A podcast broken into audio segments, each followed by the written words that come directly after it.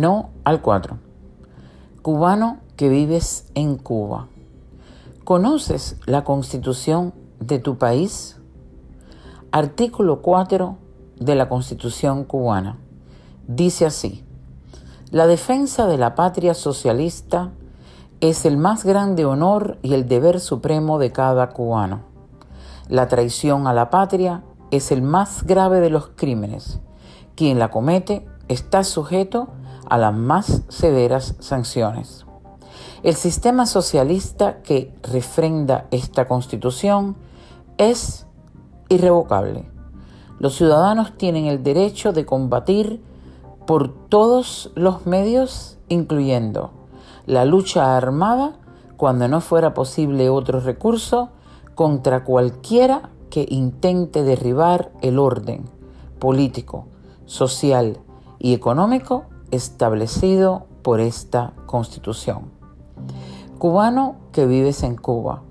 La Constitución es la ley suprema de la nación, esa que rige, guía y defiende tu vida. ¿No hay patria posible si no es socialista? ¿No hay patria posible en esta Constitución que ha escrito el Partido Comunista de Cuba si no defiende a la patria de Fidel? ¿Es que se ha olvidado la patria de Martí? Esa patria por la que lucharon los mambises, que soñaron mártires y héroes? ¿No hay espacio para la democracia que permita varios partidos en el poder? ¿No se reconoce la Cuba de la República de 1902 a 1959? No. Pero peor aún, una Cuba diferente para mañana. No es tampoco reconocida bajo esta constitución. El artículo 4 te insta a agredir a otro cubano solo porque piense o sueñe con algo diferente. Cubano contra cubano.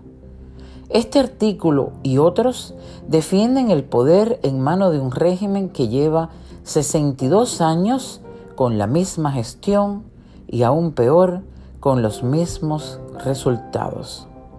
¿Será que no puedes tú soñar una vida diferente?